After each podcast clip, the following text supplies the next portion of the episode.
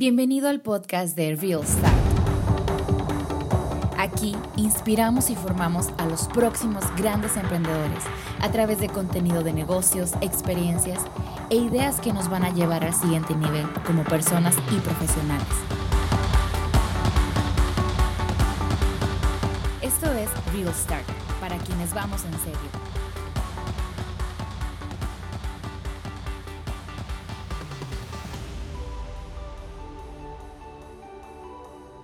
Bueno, primero que nada agradecerle a Pepe, José Guadalupe, que me gustaría presentarlo. Pepe lleva 25 años, chavos, con experiencia en el sector fiduciario. Lleva, llevaba 18 años en Manregio, se fue unos cuantos años a Invex y bueno, la verdad es que muy afortunado de que ya regresó a Manregio porque nosotros operamos todos los fideicomisos en Manregio.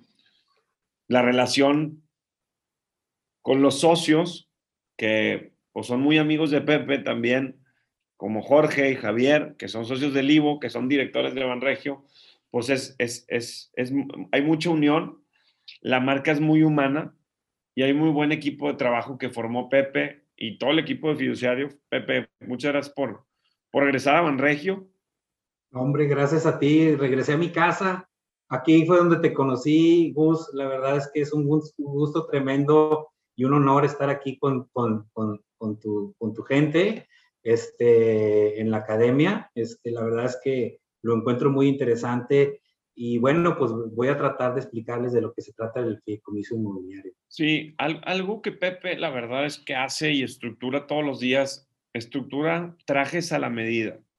Recordemos que cuando nos aportan un terreno, lo que más le da miedo al dueño del terreno es que no salgan bien las cosas. Entonces, de alguna u otra manera, el, departamento fiduciario funciona mucho como mediador y como consejero del proyecto, como traje la medida. Yo así te veo, Pepe, ¿correcto?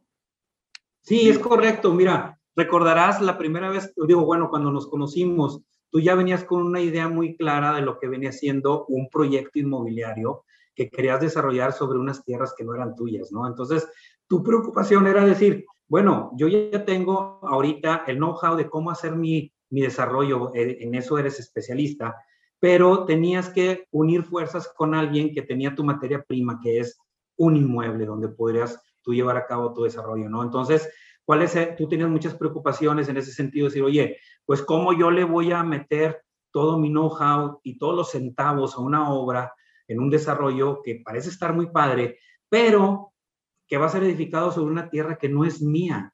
Y yo quiero lograr un buen acuerdo con mis socios, pero la verdad es que pues la seguridad y transparencia que te puede dar un vehículo es mucho mayor a lo de tener un buen trato de manos, ¿no? ¿Por qué? Porque aunque tú tengas un muy buen trato de manos con tu socio, pues tu socio no es, no es inmortal, ¿verdad? Se puede morir o puede tener contingencias legales. Y entonces en esas tipos de situaciones que todo, toda persona estamos expuestos, pues bueno, pueden traer problemas a un proyecto que ya tú visualizaste y quieres echar a volar, ¿no? Entonces la idea es cómo otorgarle seguridad, no nada más a ti como desarrollador, sino también a quien va a ser tu socio y quien van a aportar la tierra, ¿no?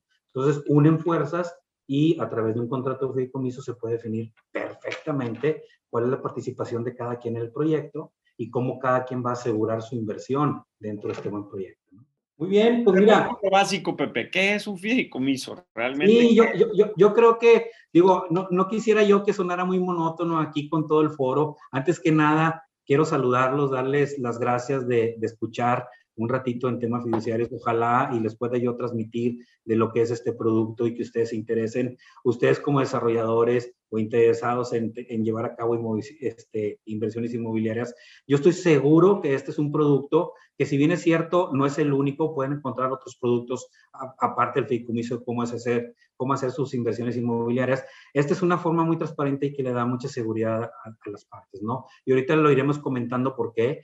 Entonces, sin que fuera muy monótono, a mí me gustaría este, eh, ¿De qué vamos a hablar? Pues bueno, vamos a hablar del fideicomiso, precisamente el fideicomiso inmobiliario. Hay muchos tipos de contratos de fideicomiso, hay fideicomisos de planeaciones patrimoniales, hay fideicomisos de inversionistas, hay fideicomisos de garantía, hay fideicomisos de medios de pago, hay fideicomisos de prestaciones sociales, hay fideicomisos que también emiten acciones, que son eh, los, los fideicomisos bursátiles, pero en este caso en específico vamos a hablar de uno hermoso que es el fideicomiso inmobiliario, ¿no? Y que, bueno, pues cuando menos en México es muy utilizado. Este, y, y bueno, pues quería comentar cuál es la definición de un contrato de fideicomiso. No quiero ir, no quiero verme muy técnico, sino que esto sea una cuestión muy, muy, muy práctica, pero sí tocar algunos temas que así los marca la ley para que ustedes vayan viendo qué, es y cuando se pregunten o vean con sus socios que, de qué estamos hablando, pues de tener una idea cuando menos este, de, este producto, ¿no? Entonces, eh, ¿qué es un fideicomiso? Bueno, el contrato, un contrato de fideicomiso es un contrato por medio del cual una persona que dentro del contrato de fideicomiso se llama fideicomitente. Van a encontrar una serie de este, definiciones un poquito raras y curiosas que se escuchan dentro del contrato, pero así los marca la ley. El fideicomitente transmite a una institución fiduciaria la propiedad y titularidad, ya sea de uno o más bienes, este, para que estos bienes sean destinados a fines lícitos y determinados en favor de otra persona que se llama fideicomisario encomendando esa administración de esos bienes que se están aportando al contrato fideicomiso al fiduciario para que lo lleve a cabo, ¿no? Ahora, no cualquiera puede ser fiduciario en México. En México, este, por ley, solamente pueden ser instituciones fiduciarias como fiduciario, instituciones de crédito, los bancos, y algunas otras como casas de bolsa, también puede ser una aseguradora, también puede ser una SOFOM, también puede ser algún otro tipo de, unidades, de, digo, perdón, almacenes generales de depósito. Pero fíjense ustedes que eh, no todos los, los que pueden ser fideicomisos pueden hacer fideicomisos inmobiliarios. La único que está, que está permitido por ley hacer fideicomisos inmobiliarios son las instituciones de banca múltiple. Dicho de otra forma, los bancos en específico, ¿no? Entonces, Primeramente, cuando ustedes estén frente a una operación inmobiliaria que quieran hacer a través de un contrato fideicomiso, si bien es cierto, pueden ir este, a encontrar fideicomisos con casas de bolsa o con una SOFOM, seguramente lo que tienen que hacer es acercarse a un banco porque el banco es el único que puede aceptar como patrimonio bienes inmuebles. Hasta aquí, ¿cómo vamos?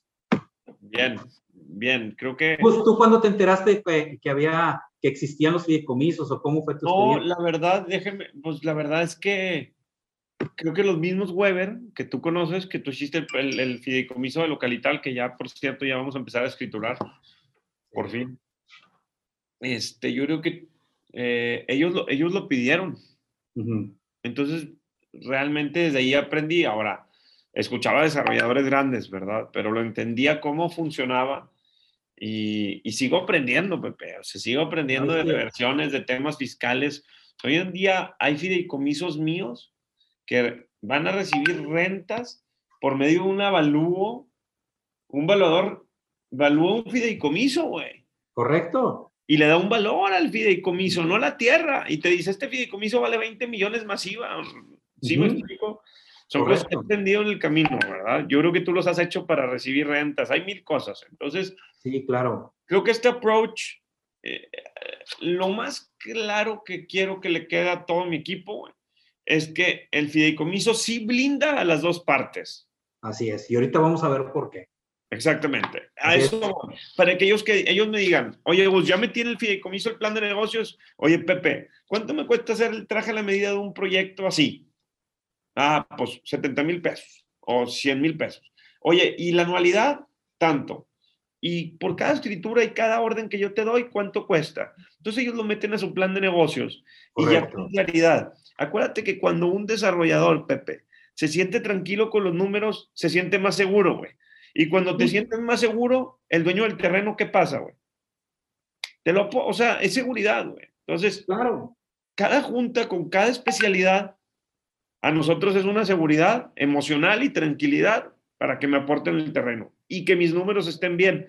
Yo no explico mucho de dónde saco el costo del fideicomiso y quiero que ellos lo entiendan. Ok, perfecto. ¿Por qué 900 mil pesos? ¿Por qué un millón de pesos? ¿Por qué? Quiero que desglosarlo un poquito y que vayas explicando el por qué protege a los dueños, ¿por qué te va a proteger a ti y irnos sobre ese camino? Perfecto. Pues muy bien, siguiendo la definición de lo que es el contrato de fideicomiso, ya es muy claro que a través del contrato de fideicomiso puede establecer muchos fines, ¿no? Siempre cuando sean lícitos y posibles, tú puedes llevar a cabo dentro del contrato de fideicomiso un montón de estructuras, ¿no? Este, siempre, siempre dando claridad y determinando muy bien lo que va a ser el contrato de fideicomiso. ¿Quién lo va a determinar? Pues es muy sencillo, lo van a determinar las partes del contrato. Vamos a, tocar muy bien ahora quiénes son las partes del contrato, ¿no? Bien importante. Dentro del contrato de fideicomiso participa el fideicomitente, participan los fiduciarios y participan los fideicomisarios. El fideicomitente siempre va a ser el que aporte algo al contrato de fideicomiso. En este caso, en lo particular, puede haber diferentes tipos de aportaciones. Puede ser el, el, el, dueño de la tierra que va a sumarse un contrato de fideicomiso y que va a aportar pues su tierra. ¿verdad? Puede ser también el desarrollador, que también va a aportar al contrato de fideicomiso. ¿Y qué es lo que va a aportar? Su know-how, va a aportar el proyecto y va a aportar también la infraestructura que va a estar dentro de ese contrato de fideicomiso, ¿verdad? También dentro de los fideicomisos de desarrollos inmobiliarios puede participar otra tercera persona que no aporte inmuebles, no aporte el know-how, pero sí aporta dinero, va a ser el, el, inversionista que va a estar dentro de esa misma estructura aportando recursos para que con esos recursos se lleve a cabo el proyecto, ¿no? Y así puede haber en un contrato de fideicomiso le llamamos muy, le llamamos el A más B, que es el, el de la tierra, más, eh, que es el A, el B es el desarrollador, y el A más B más C, que el C en este caso viene siendo el inversionista, ¿no? Y puede hacer varios aportantes del, del inmueble, puede ser normalmente un desarrollador, pero puede haber un desarrollador con algún desarrollador sustituto, cuestiones así muy específicas. Te voy a interrumpir aquí con el C. Déjenme les platico, yo nunca he tenido un C porque prevendo, pero cuando viene un pez gordo de mucha lana y te dice, oye, dame más seguridad, papá, lo meto en fideicomiso. Correcto. Ya me explico, o sea, es el C Gracias a Dios, nadie me lo ha pedido y con una oferta de compra se van, chavos. Pero si es importante, por ejemplo, ahorita estoy viendo un proyecto en Churubusco y el güey le va a meter 30 pesos y me dice, oye, dame certeza, no quiero una promesa ni una oferta de compra. Le dije, te, le dije, te vienes conmigo al fideicomiso. Ese es el C, güey. Así es. Entonces, el C dentro del proyecto pues muy bien lo podemos definir que una vez que esté realizado el proyecto va a tener asignada una área específica o también, ¿por qué no?, un rendimiento de parte del proyecto si es que fuese necesario. Entonces, de, cierta forma, puedes tú jugar con estas partes dentro del contrato de fideicomiso. ¿Quién va a ser el fiduciario? El fiduciario, pues es el banco al que le vas a encomendar el, desarrollo de los, de los bienes, ¿no? Ahora bien, el fideicomisario, el fideicomisario dentro del contrato es el que va a recibir el beneficio, ¿no? Le puedes llamar beneficiario si quieres, pero dentro del contrato de fideicomiso tiene el contexto del fideicomisario. Y fíjense ustedes que el fideicomisario, dentro del contrato de fideicomiso, a diferencia de otros productos, tú puedes tener una prelación de fideicomisarios. Puedes tener un fideicomisario en primer lugar, puedes tener un fideicomisario en segundo lugar, tercer lugar, cuarto lugar, o puedes tener fideicomisarios de dinero, fideicomisarios en especie, fideicomisarios determinados dentro del contrato. Y es lo bonito, ¿no? Que tú haces una estructura, aportan bienes, se desarrollan los bienes y tú puedes tener un fideicomisario que va a tener derecho a un rendimiento del proyecto, pero también puedes tener fideicomisarios que van a tener derecho a ciertas unidades del proyecto, ¿no?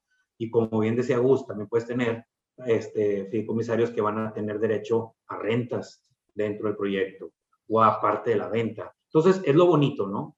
Dentro del contrato fideicomiso. Ahora, los fideicomisarios los fideicomitentes y los fideicomisarios pueden ser personas físicas o personas morales. No hay restricciones en ese sentido. Tenemos... Aquí, siempre hay que cuidar mucho el tema. Acuérdense cuando tú le dices al dueño de la tierra, yo te cuido con el tema fiscal. Sí. Pues se sienten a gusto, ¿no? Decir, oye, güey, sobre cada peso que recibas, lo vas, a, lo vas a recibir el fideicomiso y hay muchas cosas. En la reversión se evitan muchos impuestos porque si ella puso 10 pesos, tú puedes revertirle 10 pesos de inmuebles, pero realmente valen 15. Correcto. Pero, pero tú se los escrituras en 10, porque es su valor del terreno, ¿ok? Entonces, pues no va a pagar ISAI, ¿correcto, Pepe? Porque ella ya estaba dentro del terreno. Sí. El ISAI, acuérdense que es cuando adquiere alguien un inmueble y hay que pagar el 3% de ISAI. Si ella ya está dentro del terreno, hay muchos gastos. Hay que revisar con el notario si a la reversión se le va a cobrar ISAI, cuánto va a pagar de impuestos en caso de que se le escriture mayor valor y haya utilidad. Y en los fideicomisos, pues se pueden manejar esos valores, Pepe, ¿correcto? ¿O me estoy equivocando? No, no, no, está, digo, qué bueno que sacas ese tema porque ese tema es también una bondad que viene a aportar el contrato fideicomiso dentro de una estructura para hacer un, un, desarrollo, ¿no? En el contrato fideicomiso, y esto quiero ser bien puntual porque es una parte estratégica dentro del contrato fideicomiso, quienes aportan los bienes, vamos a decir los inmuebles, y quienes aportan el desarrollo, y también los que aportan la lana si es que hubiere inversionistas, dentro del contrato de fideicomiso se van a reservar el derecho a readquirir bienes de los que hayan aportado, ¿verdad? Entonces, lo bonito de esto, el contrato fideicomiso, es que si de, hay dos puntos de vista. Si vemos esa aportación desde el punto de vista civil, cuando tú aportas a un contrato de fideicomiso, aportas la propiedad del inmueble. Cuando tú le aportas la obra, le vas a, le vas a meter los centavos a la obra y van a estar sobre el inmueble, ¿verdad? Este, y el dinero también lo aportas en propiedad. Esto es que sale de tu esfera patrimonial y va a ser un patrimonio autónomo que va a ser propiamente el, el, el, patrimonio del proyecto de fideicomiso. ¿no? ¿Qué es lo que vas a ganar cada uno de los fideicomitentes que se van a convertir en fideicomisarios? Son derechos fideicomisarios de ese contrato. ¿no? Entonces, es bien importante, es transmiten la propiedad de esos bienes. Pero en el contrato de fideicomiso va a haber un, hay, hay una estructura en donde los fideicomitentes, los que aportan los bienes, se van a reservar el derecho de readquirir esos bienes en cualquier momento o de acuerdo a los términos del contrato de fideicomiso. Ahí hay varias formas de estructuras. Entonces, desde el punto de vista fiscal, y porque así lo marca el artículo 14 del Código Fiscal de la Federación, si tú te reservas el derecho a readquirir dentro de un contrato de fideicomiso, no se considera enajenación. Y como no se considera enajenación, no hay un impuesto per se a hacer el contrato de fideicomiso. ¿Qué quiere decir? que tú vas a poder hacer un proyecto y vas a poder patear el impuesto hasta el final del proyecto, no en un inicio. O sea, como bien dice Gus, aportar al contrato de fideicomiso no va a haber un ISAI. Ese ISAI se va a trasladar a los últimos adquirentes del proyecto. Ahora, Pepe, hay algo bien importante. Eh, ahorita, eh, y, y, a ti te tocó el fideicomiso de Sergio de la Garza, ¿verdad? Sí. Sí, sí, sí, sí. Tú me lo trajiste, Pepe, socio. Pepe, ¿Perdón? Sí. ¿Cómo se me ponía el socio? en fiduciario. Muy duro, demasiado duro. Muy duro. Digo, dentro de su, de su educación, muy firme en la parte del negocio, ¿verdad? Muy firme. ¿Y cuántos años tiene, Pepe? Pues ya está, ya está grande, ya está retirado. Pero, pero, y un día llevé a Steffi, mi hermanita, ¿te acuerdas? Sí, así es. Y que dijo, ay, güey, tal. Y, y ese tipo de cosas, chavos. De hecho, ahorita vengo saliendo de casa de uno de los socios del Ivo, le presenté un proyecto. Y, y también tiene sesenta y tantos años. Y aprendes mucho de ello. O sea, me daba un chorro de miedo, Tramontana, y, y, lo sacamos, Pepe, pues tú me ibas a comprar un depa ahí, no me compraste nada. Pero en, e, en, específico, en ese fideicomiso aprendí algo, Pepe. El señor me aportó en un valor y con un avalúo le incrementamos el valor al terreno. Correcto, a valor referenciado. Y luego lo aportamos al valor al que se le iban a revertir o iba a vender las, las, las unidades. Subió un poquito por la plusvalía del desarrollo todavía. pero, pero ya lo medimos. Si él me aportó en 12, iba a recibir 18, iba a recibir 20 y el avalúo fue por 18, él metió al fideicomiso, a la panza del fideicomiso, un terreno de valor de 18 bolas. Correcto. Y le correspondían seis departamentos o el dinero. El dinero. Así, así estuvo estructurado. La verdad es que Pepe me conoce, yo hago las cosas demasiado prácticas y trato de hacer proyectos. Si ya veo que el proyecto va, va a ser muy complejo, la verdad, no le entro, chavos. Y eso es lo que les he enseñado a ustedes, porque ese tiempo vale oro. No, no le estoy diciendo que va a ser fácil un proyecto, ya lo sabemos, pero si estamos viendo muchas trabas, no pero, le...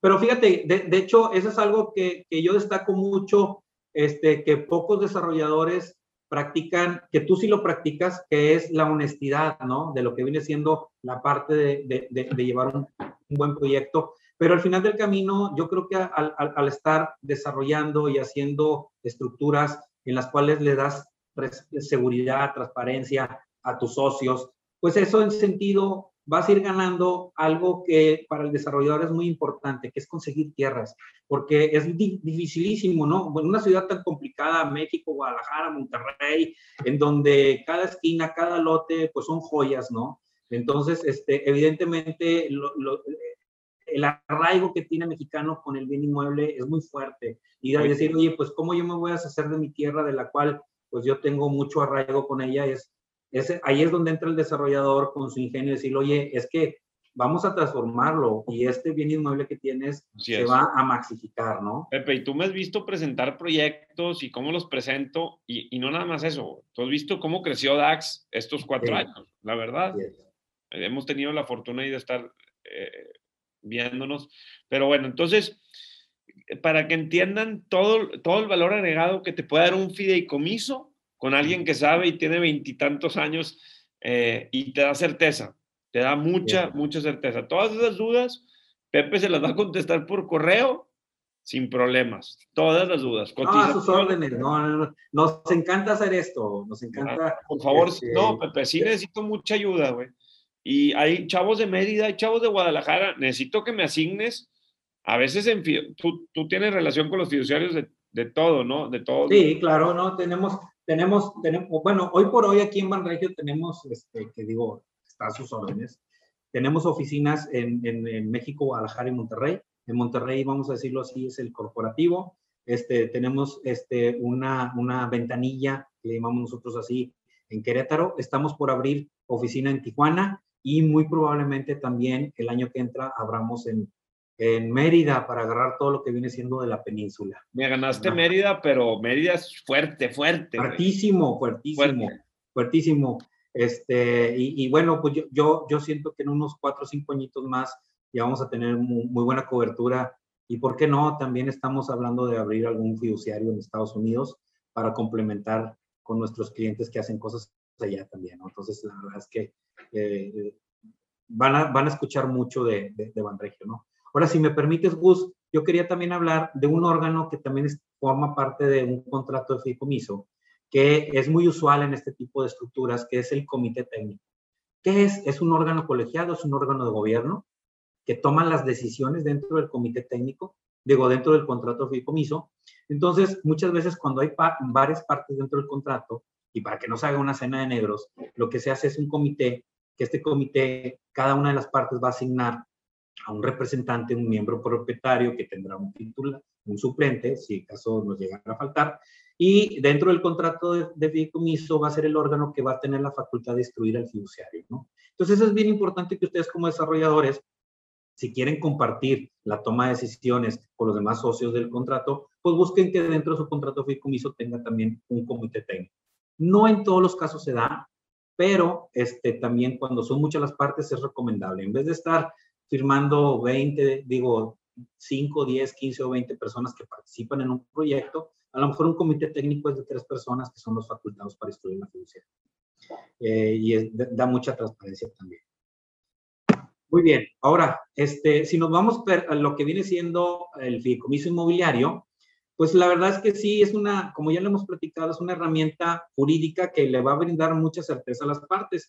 Y aquí yo quisiera tocar varios puntos, ¿no? Ya tocamos desde el punto de vista del desarrollador, que el desarrollador dice, oye, pues bueno, yo lo que tengo es un know-how que solté meter un proyecto, ya conseguí un socio que tiene una buena tierra, pero pues evidentemente yo lo que quiero es meterle centavos a ese proyecto y no quiero meterle centavos en un terreno ajeno, ¿no? Entonces, ¿cómo me voy a hacer yo tener la certeza de que eh, el, lo, eh, lo, lo, el beneficio que yo le aporte ese, eh, a, ese, a ese proyecto inmobiliario? voy a tener de regreso el rendimiento que estoy buscando, ¿no? Definitivamente, ¿no? Entonces, es muy, es muy lógico pensar, de decir, oye, pues si, si, si, si Gus es un experto desarrollador y yo, Pepe Chapa, tengo un inmueble y Gus empieza a, a meter recursos en mi inmueble y pues no lo vaya yo a desconocer después y me quede, pues, oye, pues está el, el, inmueble es mío y lo que está arriba del inmueble también es mío y ya nos podremos pelear, pero mientras, pues es mío, ¿verdad? Este,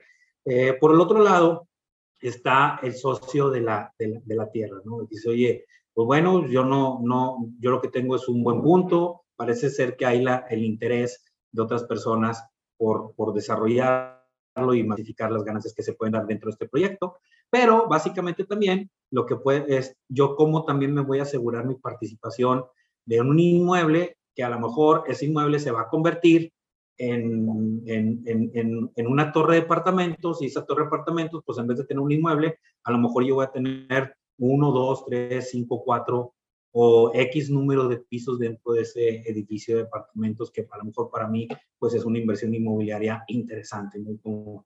Pero bueno, ¿cómo voy a también yo asegurarme que mi inmueble no se va a perder este, dentro de esa asociación que yo voy a hacer con el desarrollador? Entonces, dentro del contrato de fideicomiso, da mucha certeza al que aporta la tierra. Primeramente porque dice, bueno, ok, es muy normal que digan, bueno, yo voy a aportar la tierra dentro de este contrato de fideicomiso, pero te voy a dar un plazo para que tú empieces a desarrollar el inmueble.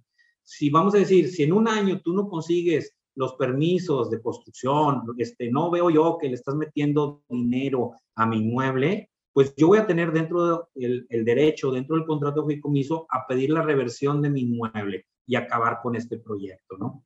Entonces, eso es una certeza que también va a tener el dueño de la tierra y también muy seguramente como si más aún si son personas físicas y decir, oye, ¿cómo yo me voy a cerciorar que este inmueble sobre el cual se le están edificando este, eh, pues un proyecto inmobiliario interesante, cómo si me llego a morir, ¿qué va a pasar? ¿no? Entonces, si se llega a morir, primero, el desarrollador va a tener la certeza que el proyecto va a seguir adelante. ¿Por qué? Porque el, el, el inmueble está dentro del patrimonio del fideicomiso y mientras el desarrollador siga haciendo su labor como eh, que, eh, que, está pactada dentro del contrato, pues él sigue teniendo sus derechos y no hay nadie que lo pare, ¿no? Por el otro lado, el, el, el, el socio del terreno, si es una persona física, dice, bueno, si yo me llevo a morir, puede hacer una disposición testamentaria dentro del contrato de fideicomiso para que, no obstante que él fallezca, él puede dejar a sus herederos con beneficios dentro del contrato de fideicomiso.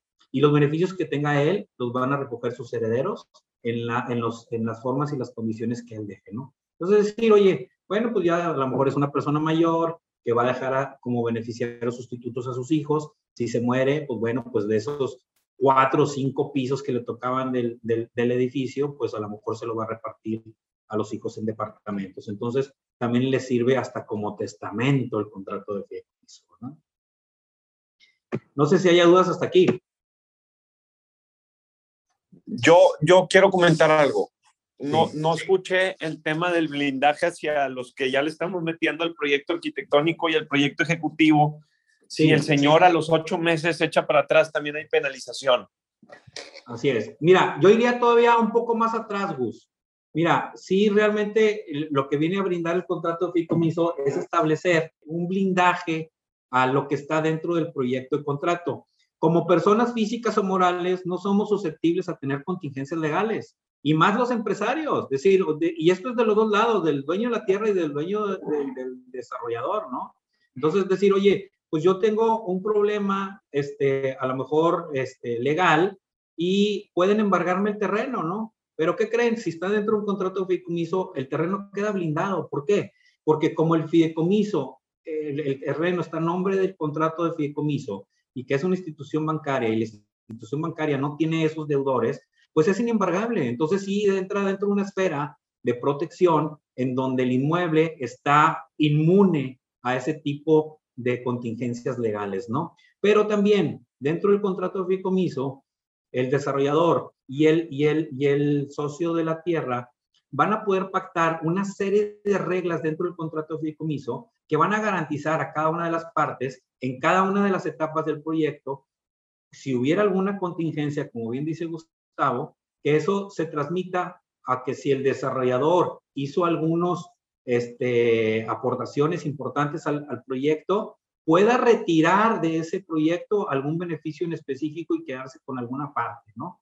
De igual manera, también el socio de la tierra, si el desarrollador le falló, también pueda tener derecho a, obtener algunas penas convencionales dentro del proyecto, ¿no? ¿A eso te refieres, Gus? Correcto. Así es. Este, bueno, ¿qué es muy importante? Eh, dentro del fideicomiso inmobiliario es bien importante que las partes se definan qué, qué es lo que van a aportar al, al, proyecto, ¿no? Vamos a decir, cuáles van a ser las obligaciones. Por parte del, de la tierra, pues es muy evidente que su obligación es aportar al fideicomiso el inmueble que está definido, ¿no? Pero también cuáles van a ser las obligaciones del desarrollador, ¿no? Y para, para esto es que el desarrollador va a tener un proyecto ejecutivo sobre el cual va a definir qué tipo de proyecto, cuáles este, las características del proyecto y hasta, ¿por qué no? Hasta el tipo de acabados que debe hacer sobre ese proyecto ya muy bien definidos, que es lo que le va a llevar a, a su socio de la tierra y van a poder definir dentro de este, de, de, de, cada uno es, bueno, ya de ese proyecto definido, qué es lo que vamos a tener cada uno de los participantes, ¿no? Los plazos y los términos de la ejecución del proyecto, decir, bueno, pues este, para trámites y permisos tanto tiempo, para el desarrollo de la obra tanto tiempo, para la comercialización tanto tiempo y para llevar a cabo este, eh, pues la ejecución total de la obra pues en X plazo, ¿no? Normalmente dos, tres, cuatro, cinco años para que se lleve a acabar el... el, el Pepe, dentro, dentro de los escenarios, nosotros siempre ponemos un peor escenario. Digo, cuando nos aportan un proyecto, un terreno, mucho está en el apalancamiento de la tierra y sobre todo últimamente que los proyectos yo los estructuro 10% enganche del inversionista, del comprador del departamento, 10% en pagos y el 80% con tu escritura. ¿Qué está pasando ahorita en los proyectos inmobiliarios, Pepe? La certeza del comprador. los desarrolladores perdieron credibilidad, Cañón. O sea, yo he estado prevendiendo locales comerciales, gracias a Dios, y me dan el 35 o el 50% de enganche, pero no todos los desarrolladores tienen esa capacidad, Pepe, y hay, que, hay que mencionarlo. Las estructuraciones de capital antes eran mucho en preventa de lo comercial, capitalizabas y el crédito puente era menor, Pepe. Correcto. Yo creo que tú lo estás, tú lo estás viendo ahorita, que los apalancamientos subieron y los riesgos de proyecto bueno, yo creo que tú también estás viendo cómo están estructurados los proyectos. ¿Qué me está pasando a mí, Gus? A veces el desarrollador, el inversionista, perdón, el dueño del terreno, vean lo que me está pasando a mí ahorita, Pepe, y a ti también te está pasando. Van a decir, oye, güey, te estoy aportando al 15% del valor del proyecto, pero estás apalancando mi terreno y nada más me estás dando el 15% del valor de la utilidad. Porque ustedes saben que cuando yo estructuro un proyecto y me dicen, Gus, ¿qué porcentaje le doy al dueño del terreno? ¿El 15 o el 20? Ya depende de la negociación. Si el proyecto me está dando un developer fee importante de 30, 40 millones, si ya me está dando una utilidad y al dueño le puedo repartir, porque acuérdense que hay una utilidad para el, para el, para el C, para el inversionista de lana, hay una utilidad para el banco, que es el, el crédito puente. Si le sube el porcentaje, y aquí es a donde va la pregunta, Pepe, ¿qué pasa? Tú que escuchas, yo sé que hay mucha información confidencial, pero ¿qué pasa cuando alguien apalanca un terreno? ¿Qué está pasando? Le estoy dando el 30% de la utilidad, aunque el terreno valga el 15% porque estoy apalancando su terreno. Es claro. ¿Qué está pasando? Lo que pasa es que hay, hay, hay dos tipos, ¿no? Hay el tipo que te dice el, el socio del terreno, decir, oye, yo no te voy a dar la oportunidad que, que, hipoteques, que hipoteques mis inmuebles para desarrollar el proyecto, ¿no? En ese sentido, este es, pues bueno, el, el, el, desarrollador se ve un poco más amarrado porque todo el recurso lo va a tener que conseguir por fuera de la estructura. No va a poder usar de la estructura para poder apalancarse y poder llevar a cabo la obra, ¿no? Ese es uno, ese es uno que dices, oye, pues no. Entonces, e, evidentemente ese tiene un, un, un, un menor margen de rentabilidad. Está el otro socio del terreno que dice, oye, yo también me quiero arriesgar contigo a, dentro, de, dentro de esta estructura y yo sí te voy a permitir que lleves a cabo hipoteques mi mueble para que con, el, con, con mi mueble recibas flujos para depositarlos en el terreno, ¿no? Pero evidentemente yo también estoy corriendo un riesgo adicional al que no lo está hipotecando, ¿no? Entonces, ese riesgo adicional se cuantifica con algún porcentaje extra que paga el desarrollador al dueño de la tierra para hacerlo más atractivo y permitirlo. Que es lo que les decía, Pepe. A, todos me dicen, Gus, ¿cuánto le doy al terreno? A ver, el terreno tiene que valer lo que vaya a dar el proyecto para que el proyecto sea rentable con su costo financiero y pagándole a inversionistas. Sí. Entonces, por eso son diferentes trajes a la medida, Pepe. Así es. Eso es lo que quiero que entiendan, que no hay un, siempre hay un cómo sí. O sea, hay que cerrar el proyecto si es rentable. Si le das el 30 o el 40 y te estás papeando, güey, y estás hipotecando el terreno, hazlo, güey. o sea, deja dinero sobre la mesa, no pasa nada. Aparte, ¿sabes qué me ha pasado, Pepe? Ahorita los Weber que ya están vendiendo los inmuebles, me dicen, Gus, oye, traigo 40 millones para invertir, hacemos lo mismo, esos 40 claro. en terreno. Y esto es lo que empieza a pasar, Pepe. Exactamente. Se empieza a gustar la estructura y empiezan a ir contigo y después esos mismos socios que eran terreno los conviertes en tus socios inversionistas y vas sí, buscando más estructuras. ¿verdad? Ahora, también, también Gus, y, y, a lo mejor coincides conmigo, que la rentabilidad que recibe el, el, desarrollador y el dueño del terreno a veces también va a variar mucho dependiendo en dónde esté el desarrollo inmobiliario. No es lo mismo lo que cuesta la tierra en el municipio de San Pedro a lo que va a ser en Allende, por decirlo, ¿no? Ya Entonces, lo, mejor, ya aunque lo saben. un proyecto hermoso en Allende, la tierra vale muchísimo menos y lo, los centavos que le vas a echar arriba van a, vas a poder tener un mayor porcentaje porque pues la obra es más costosa que el inmueble per se, ¿verdad? Así es. Ahí, ahí vas definiendo un poquito cómo cada desarrollador va encontrando sus fórmulas perfectas, ¿no? Este, en donde cada uno va definiendo, pero sí, lo más interesante de esto es que tú tienes que hablar con el socio de la tierra de cómo es la rentabilidad que le vas a bajar y convencerlo de que su, de que su tierra que vale un millón de pesos, por decirlo así, ¿cómo tú vas a llevar esa tierra que vale un millón de pesos a que valga un millón quinientos, dos millones, tres millones, cinco millones?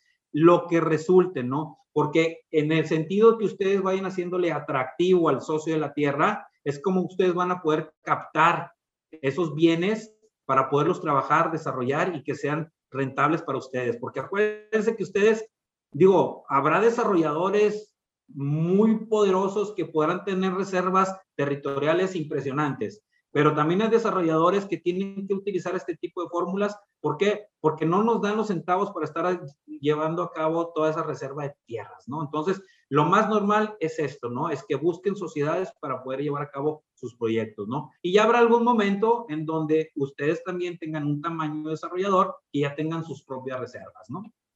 Así es. Así es.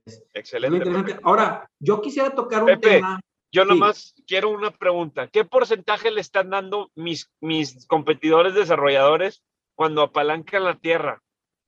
Dime un porcentaje. El proyecto vale el 15% de la tierra y le están dando el 30% de la utilidad. Pues el último proyecto, porque era un tema de, de naves industriales, que yo recuerde le estabas dando por ahí del 35, 40, ¿no? Yo le di el 37%, Pepe. Ah, mira, ya que quedé en medio, ¿no? sí, pero Pepe, pero a ver, a ver, pero de otro proyecto inmobiliario que se pueda apalancar, no es mío, no los míos, o sea, otro proyecto, el, el, el terreno tenía el 15%, van a apalancar la tierra y le van a dar el 30%. Pero ¿por qué? ¿Qué pasó? Yo he ofertado del 15, ahorita en Churubusco les voy a dar el 25, un 10% más, ¿sí? A los dueños de la tierra por apalancarla. Mira, hoy acabo de ver un proyecto en donde al inversionista le van a dar el 18. Inversionista ah, bueno. gana. ¿El 18 anual o el 18 sí. sobre su dinero en el proyecto? El 18 sobre el dinero sobre su proyecto, donde puede recoger o el 18% anual o la tierra a costo. Ah, muy bien. Está bien, ahí está con estos datos. O sea, fíjate, yo en lo personal, ¿qué hago para protegerme? Y todo mi equipo lo sabe. Yo prefiero vender a un buen precio y que se sienta que le estás dando un rendimiento de un 20 o un 30, pero te, te revierto inmuebles. Sí. Ah, sí, de hecho, si yo estuviera del otro lado, yo, yo, yo te agarraría esa, esa oferta. Así es. Es que, Pepe, juegas, juegas con el tiempo y el tiempo es lana, güey. Y acá, si hubiera yo ofrecido rendimiento localital, en Livo, pues me atrasé seis meses por el COVID. Sí. Así, güey. Entonces, muy bien.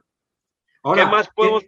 Eh, el tema de estructuras y costos, sí, platícalo. Mira, yo lo que quería platicar, porque esto sí se me hace súper, súper, súper importante.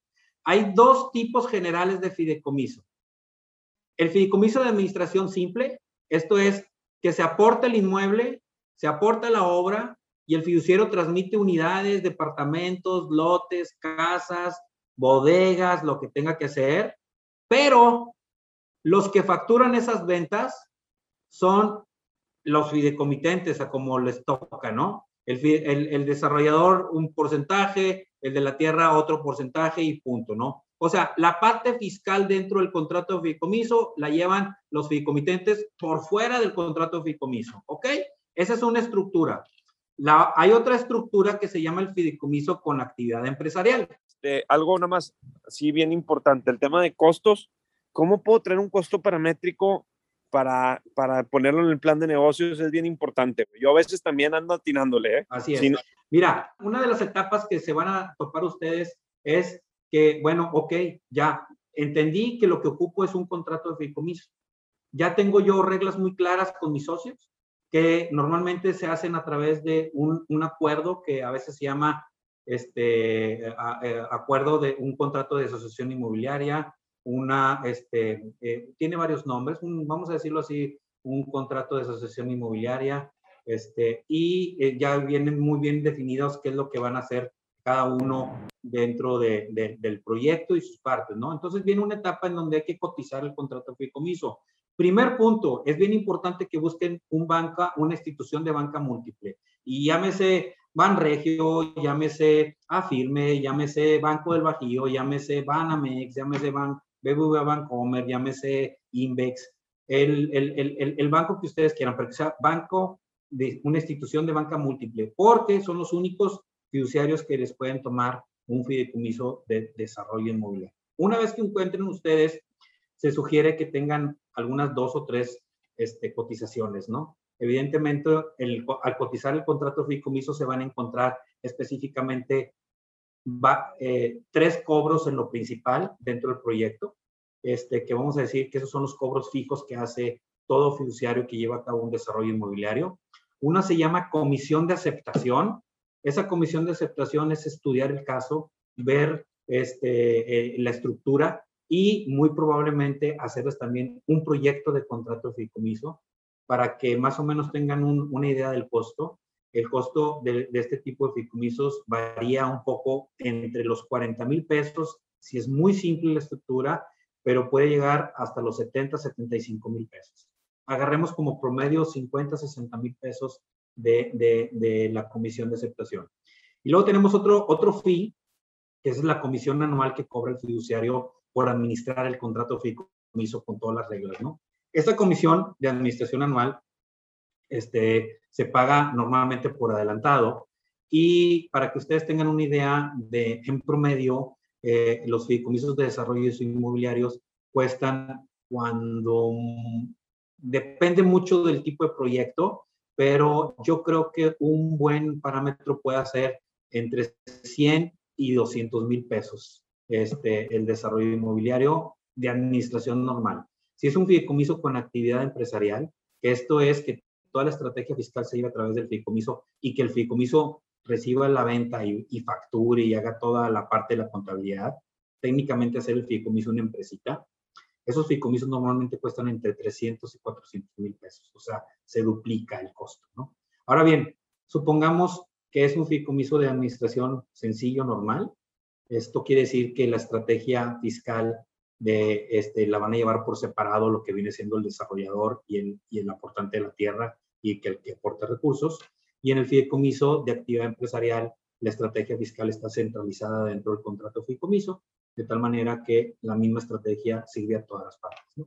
Entonces, ojo, normal, vamos a poner un precio promedio de 150 mil pesos, el fideicomiso de, de administración simple, sin actividad empresarial, y un promedio de 300 mil pesos el fideicomiso de, con actividad empresarial, o sea, ese es el fideicomiso de una empresa y que facture y demás, ¿no?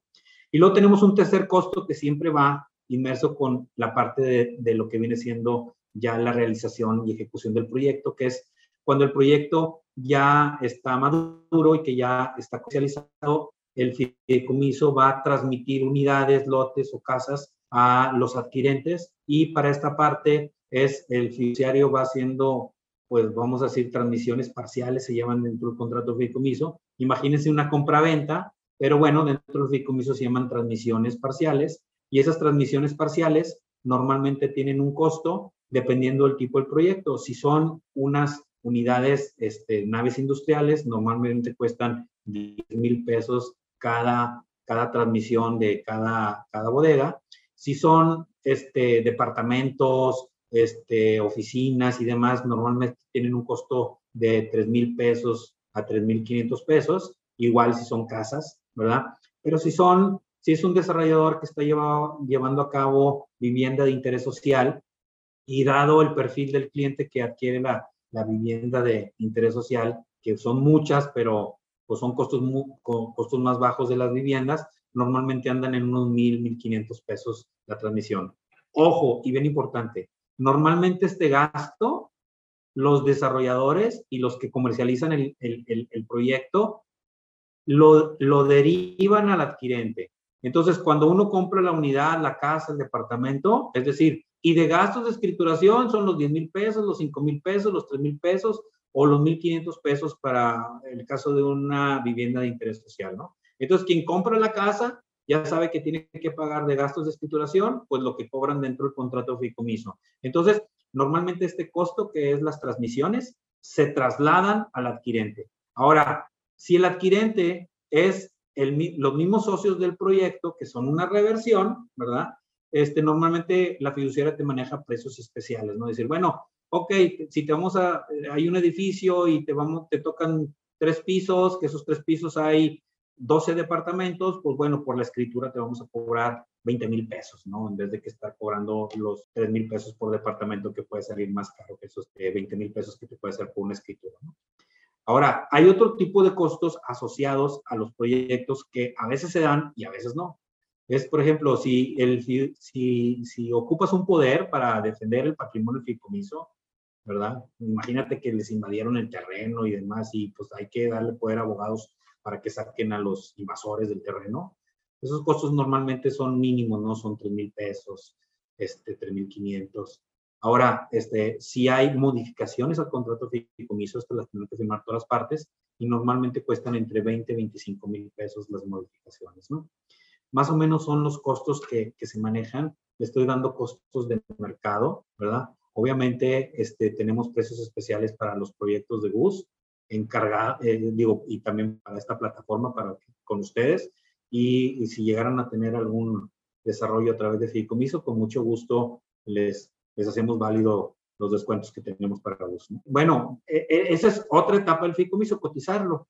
Luego ya una vez que se firma el contrato, digo, ya que cotizaste el contrato de fideicomiso y que escogiste la fiduciaria que va a ser tu, tu contrato de fideicomiso, ojo, bien importante, cuando escojan una fiduciaria, escojan una fiduciaria que tenga delegados fiduciarios en la plaza donde van a operar.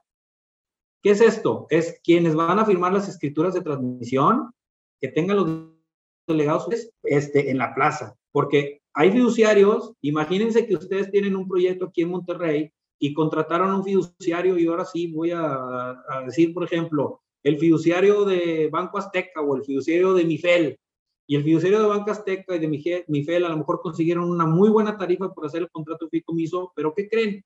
En el momento importante que son las ventas con los terceros, ustedes van a decir, oye, pues ya aquí tengo la venta de los departamentos, pero pues nosotros estamos en Monterrey y el que lo adquirió está en Monterrey. Y el de allá va a decir, bueno, pues es que si quieres que vaya yo de México a firmarte en Monterrey, pues nada más puede ir una vez al mes. ¿Por qué? Porque pues, son gastos y demás. Entonces es bien importante que ustedes, las, la fiduciaria que seleccionen, encuentren una fiduciaria que tenga delegados fiduciarios, estos son los autorizados a firmar las transmisiones, en la plaza donde están desarrollando sus proyectos, ¿no?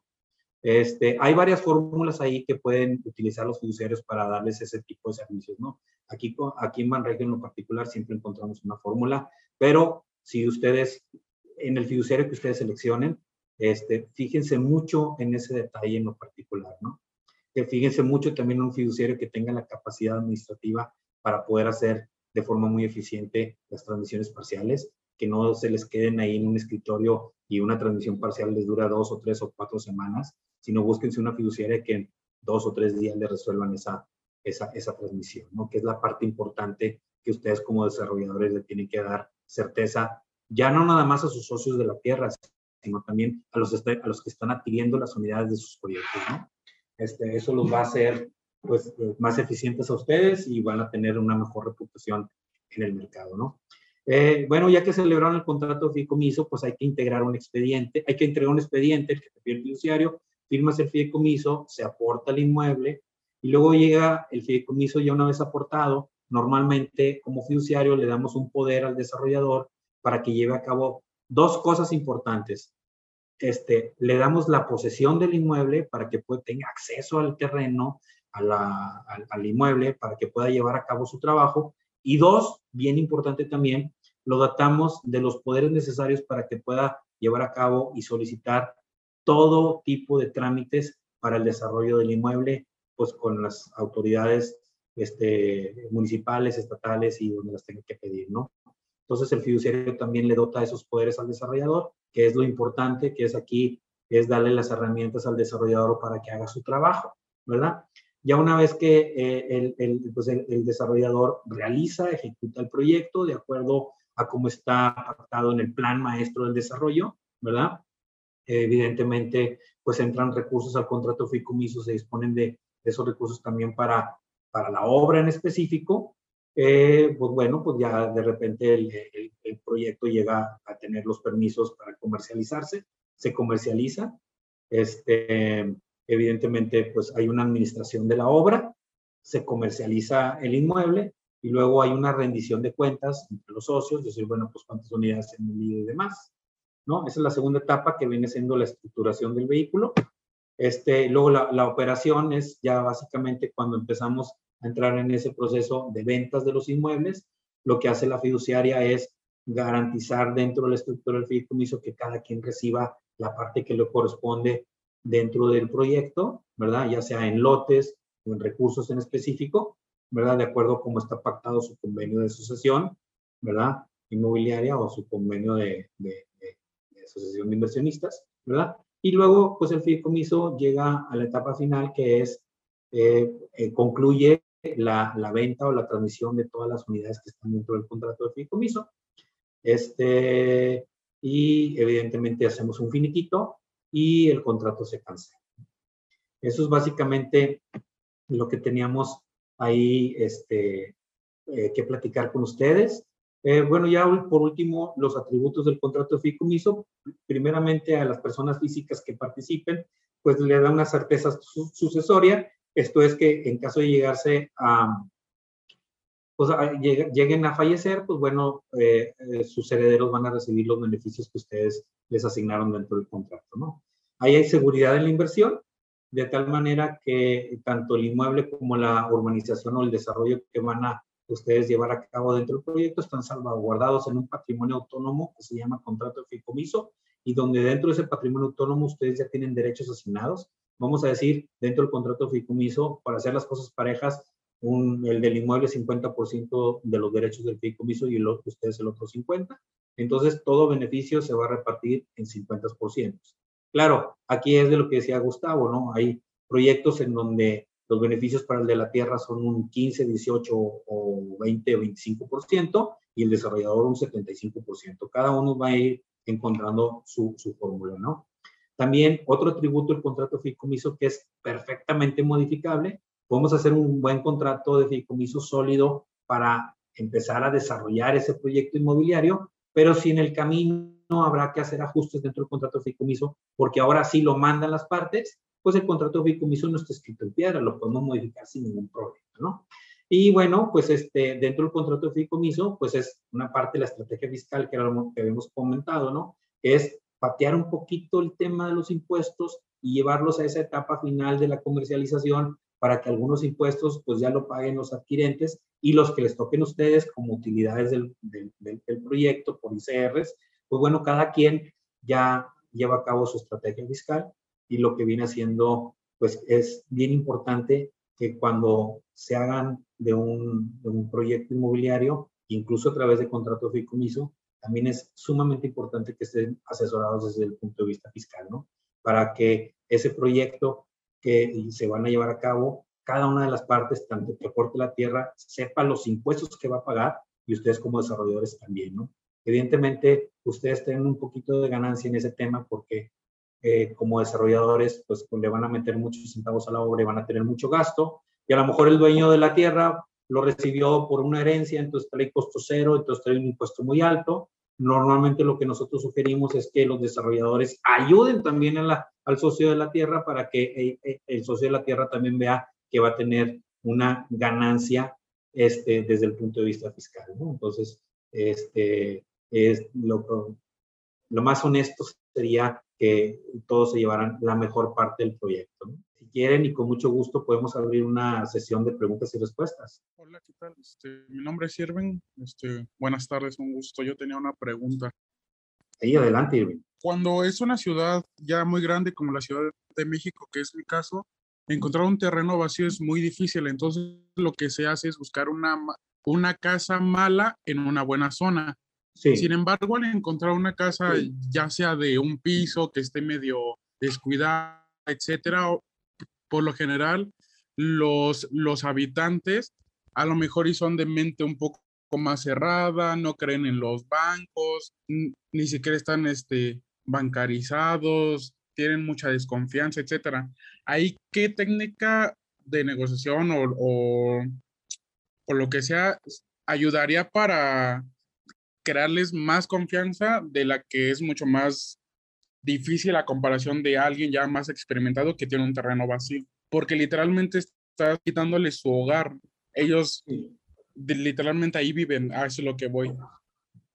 Mira, eh, muy, muy interesante tu pregunta, Irving. Mira, yo, eh, la verdad es que hemos visto de todos en mi andar por, por, por el tema del, del fideicomiso, este, y, y sí nos ha tocado definitivamente este, incluso personas que dicen, han, vivido toda su vida en, en esa casa y, y, pues bueno, ellos empiezan a, a sentir que, que, que, es momento de que se haga algo más con esa casa porque quieren tener algún, algún tipo de beneficio, ¿no? Una, pues muy, muy sencilla es venderla, ¿verdad? Este, pero bueno, yo creo que ahí es la habilidad un poquito del desarrollador en, en invitar al área fiduciaria a que lo conozcan y invitarlos normalmente, normalmente a las instalaciones del banco para sacarlos un poquito de su ambiente, de su esfera de seguridad y llevarlos a uno en donde estén ellos un poquito más abiertos a, escuchar, ¿no?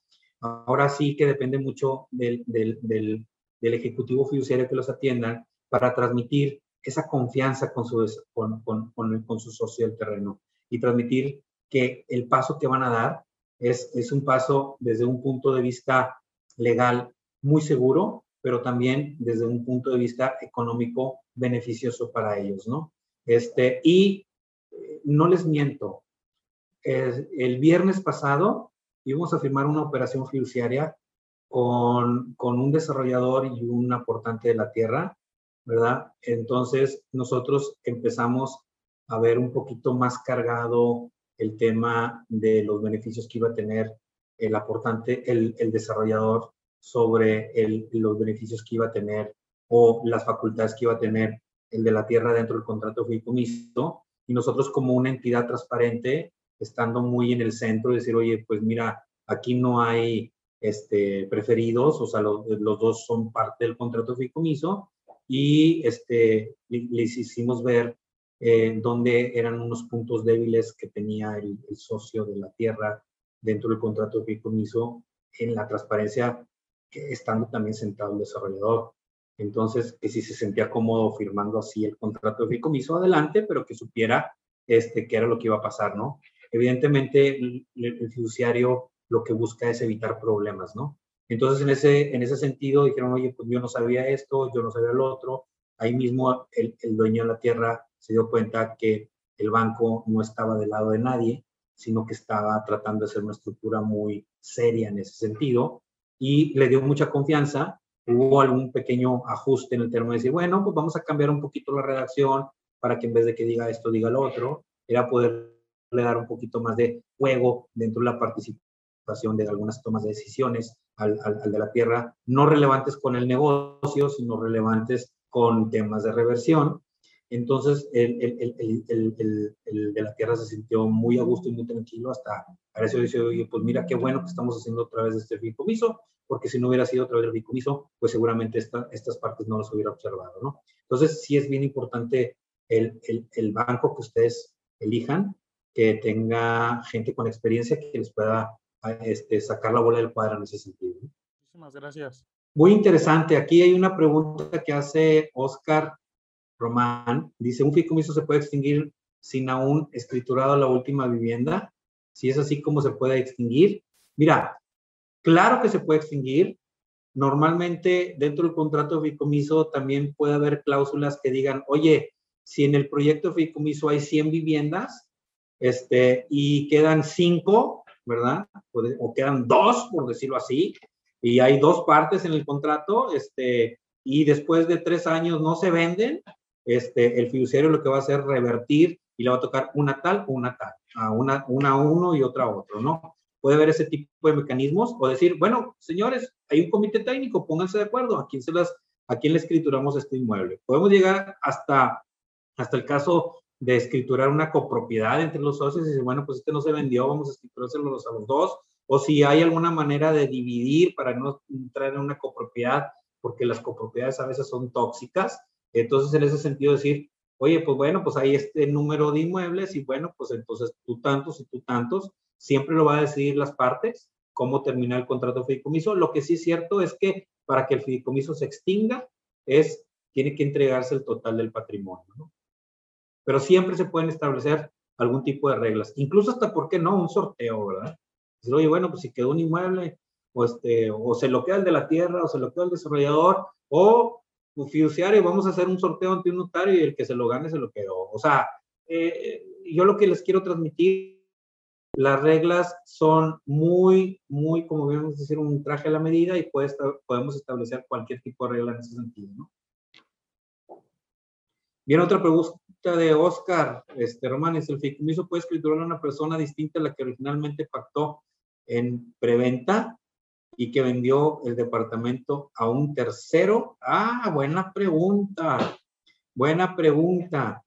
Yo te diría que sí, pero para esto este, tienes que tener la anuencia del, del, desarrollador, porque el desarrollador que está recibiendo el dinero, a lo mejor un, este, algún tipo de depósito y que ya lo tiene identificado, este, dice, oye, pues mira, sí, no hay problema, vamos a identificar a esta nueva persona de quien voy a reconocer la entrega del recurso, o te regreso el dinero a ti y que me lo entregue la otra persona para poder armarle su expediente de venta, ¿no?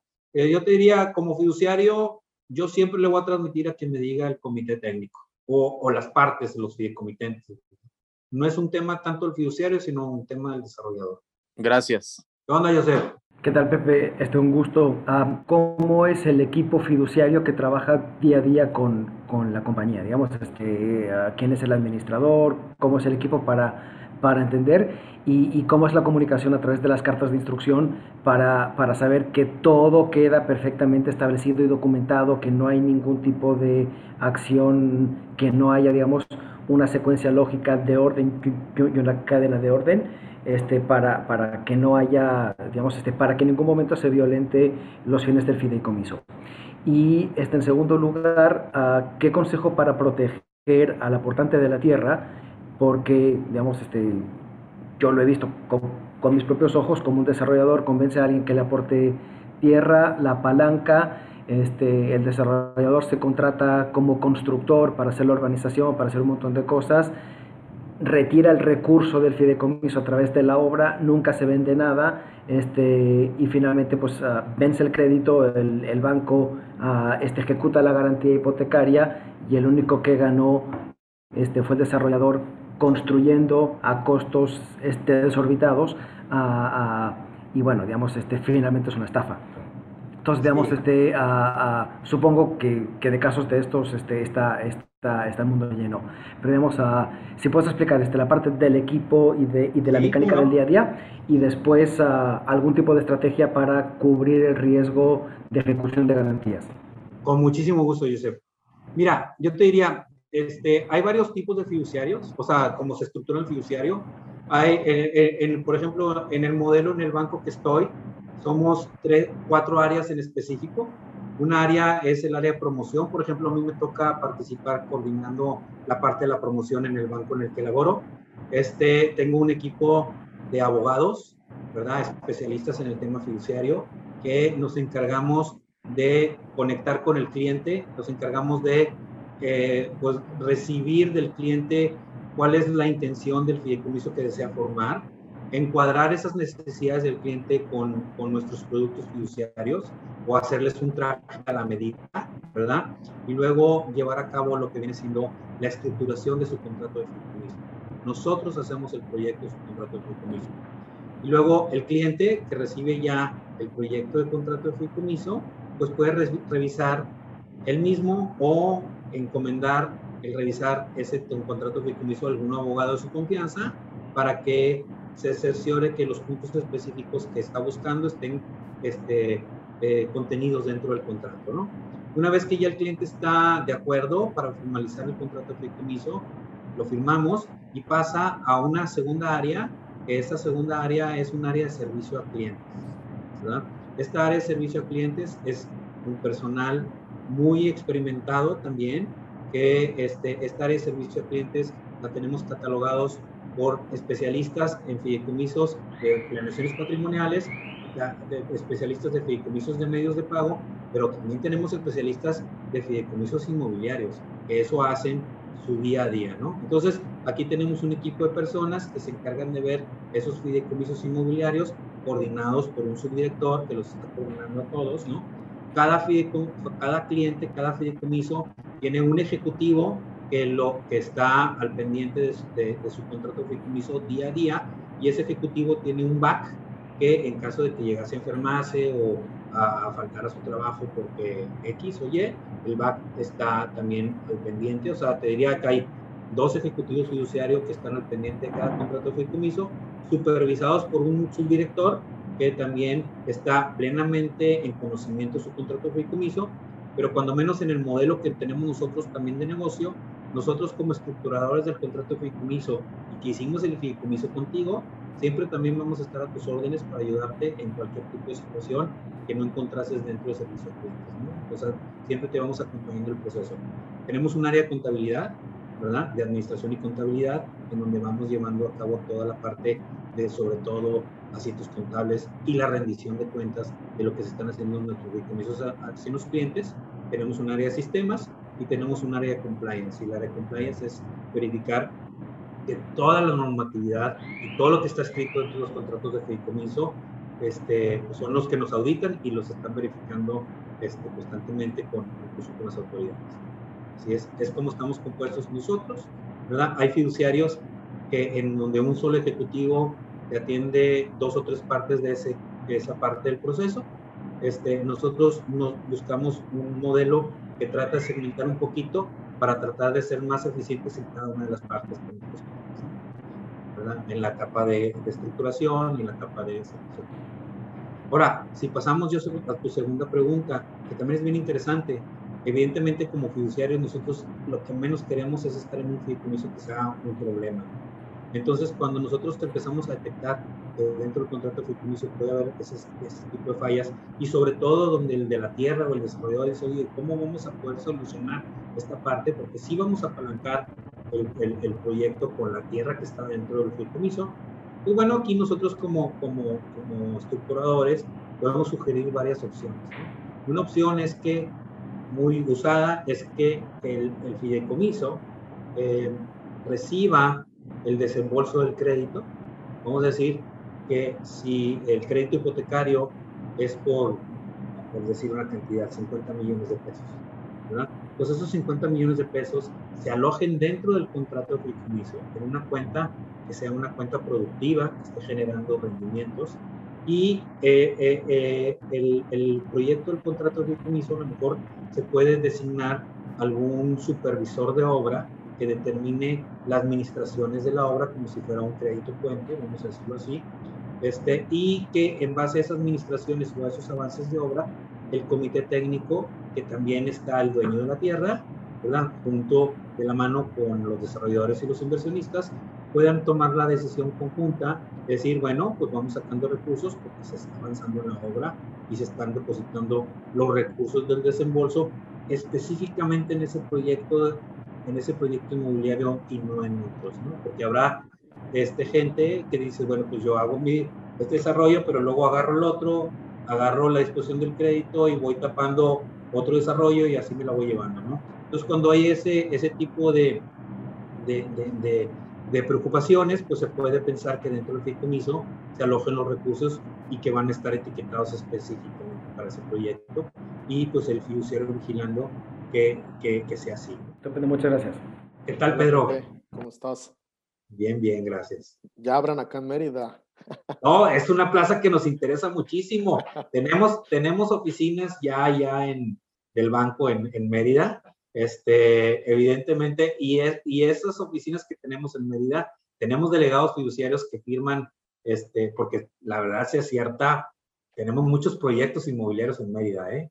Este, eh, tenemos con una, por ejemplo, ahorita recuerdo con una desarrolladora que opera ya que es este Inmobilia. Ah, sí, sí, pues la más grande. Sí, y con algunos otros desarrolladores por allá tenemos proyectos y por eso tenemos delegados fiduciarios y, y, y yo creo que en breve ya tendremos una oficina con ya con, con personal fiduciario también ahí. De lujo. Oye, Pepe, eh, una pregunta que muchos este, buscamos es, eh, sabemos que es un traje a la medida del fideicomiso, pero eh, ¿a partir de cuándo o de qué montos o de qué nivel de proyecto ya deberíamos considerar un fideicomiso? O sea, a lo mejor, ¿sabes? Nos traemos algún desarrollo de, de lotes, ¿no? De 450 lotes y que representan 400 millones en ventas. Y a lo mejor traemos una pequeña torre de departamentos de 16 departamentos que representan, no sé, 16 millones, 20 millones de pesos en ventas. O sea, ¿cuál es el factor que, que se utiliza para medir cuándo, cuándo establecer un fideicomiso?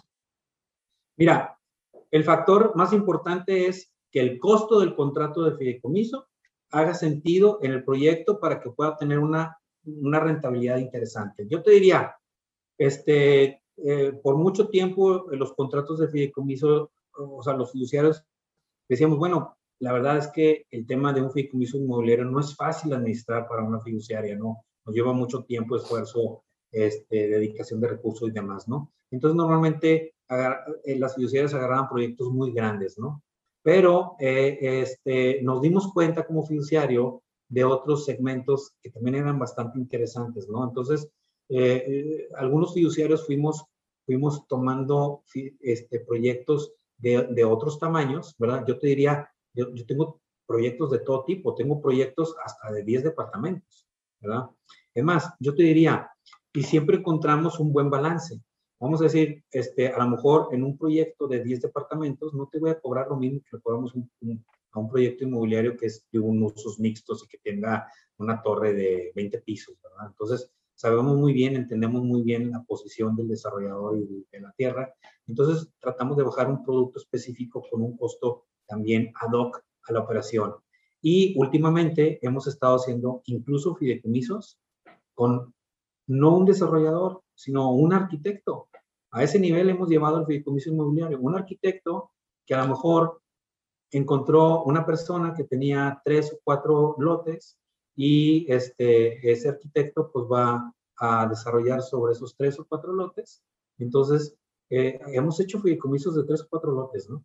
este, en específico, ¿no? Entonces, siempre encontramos una, una, una forma de poder poner una oferta dentro de, de, nuestros clientes. Habrá algunos casos en donde no haga sentido, como todo, ¿verdad? Pero yo te diría, no desechamos estudiar ningún proyecto. Todos los, los estudiamos y ponemos ahí un, una, algún tipo de, de, de, operación que nosotros consideramos que genera rentabilidad. Ya estará en la decisión del desarrollador y del cliente si lo, si lo toman o no. Y justamente eh, mi siguiente pregunta era eso, o sea, eh, ligado con el tiempo, ¿no? Dices, no nos gusta estar tanto tiempo, ¿no? Por ejemplo, ahorita nosotros estamos armando precisamente una propuesta para hacer un desarrollo que eh, en su periodo de vida, digamos, desde que se crea hasta que se termina, son más o menos como cinco años. O sea, eh, ¿es, ¿es, un tiempo razonable para la vida de un fideicomiso? O, sí. o... Mira, yo he tenido la experiencia de vivir fideicomisos que llevan 30 años. ¿verdad? Okay. un montón de tiempo. Evidentemente, luego ya, ya a los 25 años, este, luego ya no te quieren pagar la comisión y porque le quedan cuatro o cinco lotes y andas buscando forma de cómo terminarlo, ¿no? Pero, pero sí, hemos llegado a eso. Yo te diría, sí, cinco años es muy lógico dentro de un proyecto. Ok. Cinco, siete años, tres, cinco, siete años son normalmente, ¿no? De, más, más, este, eh, de dos años es solamente si el proyecto es chico y se realiza muy rápido, ¿no? Tanto la, la, obra como la, como la venta. Vamos a decir, hoy, recientemente acabo de hacer un fideicomiso que me gustó mucho, lo hicimos muy rápido. Es un fideicomiso en donde este, eh, se, aportaron, este, unos, un, un, una persona aportó un terreno, sobre ese terreno se hicieron este, su hermana su, y dos amigos le metieron lana, ¿verdad? Entonces, sobre ese terreno se hicieron cuatro departamentos, se contrató un desarrollador que entre todos le están pagando la obra y lo que voy a hacer yo dentro del contrato de fideicomiso es recibir el inmueble, permitir al desarrollador que lleve a cabo la obra este, y básicamente revertirle a, cada, a esos cuatro cada uno un departamento. Rápido, dos años, año y medio, este, queda. Ok, gracias. Buenas tardes. Eh, para nada más una duda conforme a lo que le respondió a Joseph de, de, en cuanto si un desarrollador puede abusar del aportante del terreno.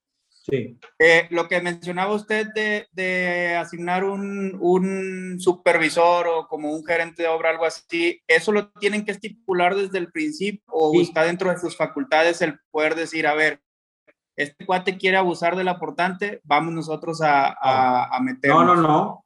Ese es desde el principio, porque hay proyectos que no tienen eso, ¿verdad? Es este, solamente a cuando hay ciertas, cuando eh, yo lo he visto en clientes que tienen un, un terreno muy valioso y este, que tienen ciertas dudas sobre el, si el desarrollador o tiene las capacidades o tiene el expertise o tiene este, la solvencia para llevar a cabo el proyecto, entonces el mismo dueño de la tierra va poniendo dudas sobre, oye, ¿cómo vas a asegurar esto? ¿Cómo asegurar lo otro? ¿Cómo puedo aquí? ¿Cómo puedo allá? Y el mismo desarrollador le va solucionando sus dudas, decir, oye, bueno, no te preocupes, el dinero que te el fideicomiso. Y este, sí, pero pues entonces, ¿quién lo va a utilizar? Pues lo vamos a utilizar conforme al avance de obra. Y bueno, ¿y ese avance de obra cómo le vamos a hacer? Ah, bueno, pues vamos a contratar un especialista para que el especialista vaya dando sus vistos buenos sobre ese avance de obra para que vayan saliendo recursos. Entonces, la fórmula en realidad el, el, fiduciario a veces da ideas, pero la fórmula la van encontrando entre ustedes como socios, ¿verdad? O sea, el desarrollador con su con el de la tierra, no van encontrando esa fórmula. Habrá, habrá un cliente que no te diga nada, te diga, no, pues adelante, ¿no? Le digo, hay muchos fideicomisos así, en donde se aporta el inmueble, en donde este, se permite hipotecar el inmueble, y así está, ¿verdad? Porque así lo quisieron ellos, ¿no? Sí, y bueno, gracias. Y por ejemplo, eh, yo traigo un caso de, de, una tierra que quiero que me aporten y estoy batallando ahí porque son, son seis personas, son, son cinco, cuatro hijos y el papá. Este, entonces, es, es mucha tierra, son 10 hectáreas y lo que les proponía era, bueno, vamos a hacer un fideicomiso y vámonos por partes. Por ejemplo, me aportas tres hectáreas y, y después tres hectáreas y al final cuatro. Entonces, la pregunta es si hay un mecanismo para hacer eso, pero garantizando que te va a aportar las 10 hectáreas, o sea, sin a lo mejor hacer uso de las primeras tres y luego otras tres y luego otras tres, pero garantizando de que él no va a vender la tierra o no, o al momento de que, no sé, yo pensaba ahí como que una plaza comercial y, y unas colonias cerradas. Entonces, que, no, que no suceda de que ah, ya hiciste la placita y ahora yo vendo la tierra o ya no te dejo hacer las privadas, me voy a otro lado o cosas así, ¿no? O sea, ¿se puede garantizar toda la tierra desde el principio? Sí, este, nada más que hay varias formas de hacerlo, ¿verdad? Es una que es por fuera del fideicomiso, que tú tengas opciones de compra sobre esos inmuebles y que esas opciones de compra tengan que ver con aportaciones al contrato de fideicomiso y el contrato de fideicomiso hablar que, este, que, que, que, existe una opción de compra y, y, y, que, y, que, y que puedes recibir dentro del contrato de fideicomiso esos inmuebles para ir acumulando el inmueble, inmuebles dentro del, del fideicomiso y creciendo el proyecto en específico en base a las etapas, ¿no? Esa es una, ¿no? Hay otras que me ha tocado también ver en donde decir, oye, no, pues yo quiero tener 100% la certeza de que esa opción de compra va a ser efectiva. Ah, bueno, pues no hay otra más que meter toda la tierra al contrato de fideicomiso y hacer patrimonios separados, ¿verdad? Un patrimonio donde tenga que ver con el desarrollo y otro patrimonio que está dentro del contrato de fideicomiso, ¿verdad? Pero que hay una opción de compra que tú puedes ejercer a un precio determinado en un plazo determinado. Entonces, la opción de compra la, la, ejerces dentro del contrato de fideicomiso y si tú pones el precio dentro del plazo determinado, el fiduciario se va a encargar de dar el precio al, al, al de la tierra y esta tierra sacarla de, ese inventario y meterla a tu inventario dentro de ese mismo contrato de comiso. Digo, son cosas que hemos hecho antes y que han funcionado, ¿verdad? Este, pero como todo, eh, cada caso es muy específico, ¿no? Me ha tocado ver proyectos en donde hay un frijolito en el arroz, entonces donde está el inmueble y están como copropietarios, ¿verdad? Entonces, lo que le hacen, dice, oye, pues sabes qué, vamos a terminar esta copropiedad vamos a, subdividir el terreno y, darle esta parte a este cuate que está poniendo piedritas para que el proyecto se haga, y entonces lo, lo, lo metes y luego lo, lo, sacas dentro del proyecto ya con una unidad en específico. Ok, gracias. Gracias. Oye, Pepe, eh, a lo mejor seguro esta es otra clase que nos debas de dar, pero este, digamos como desarrolladores, ¿qué es lo que tú tendrías que hacer para presentar adecuadamente para que te acepten un, ustedes como fiduciario acepten el fideicomiso. O sea, no sé si hay algún tipo de certeza legal o que diga, ¿sabes qué? Eh, les recomiendo que hagan una sociedad anónima o que ya vengan, ¿sabes? ¿Cuál es el análisis que ustedes tras bambalinas hacen para aceptar un fideicomiso? Mira, qué interesante pregunta. Este, normalmente lo que, lo que evaluamos como fiduciaria es lo, eh, lo, que, lo que no queremos tener dentro de la fiduciaria es un fideicomiso que dé problemas, ¿no? porque la verdad es que tratamos de centralizar nuestros esfuerzos en fideicomisos que de alguna manera este, pues, este, salgan bien y que todos estén contentos. No obstante, siempre hay problemas, ¿verdad? Entonces, los contratos ahí se presentan dentro del contrato de fideicomiso. ¿no? Entonces, incluso dentro del contrato de fideicomiso establecemos cláusulas de cuando existen controversias dentro de las partes, cómo se van a solucionar, ¿no? Y como dices tú, a lo mejor en materia de otra, de otra, de otra plática, ¿no? Pero yo te diría en, específico que los fiduciarios nos observamos mucho el tipo de proyecto que con el tipo de zona, ¿verdad? Que concuerde con los plazos específicos y sobre todo la calidad de, no, no dije bien la calidad, sino el, el expertise del desarrollador. ¿verdad? Así es. De lujo. Y bueno, no habiendo más preguntas, eh, quería agradecerles a todos ustedes su tiempo, la oportunidad y estoy a sus órdenes. Mi nombre es Pepe Chapa y encantado de haber estado con ustedes.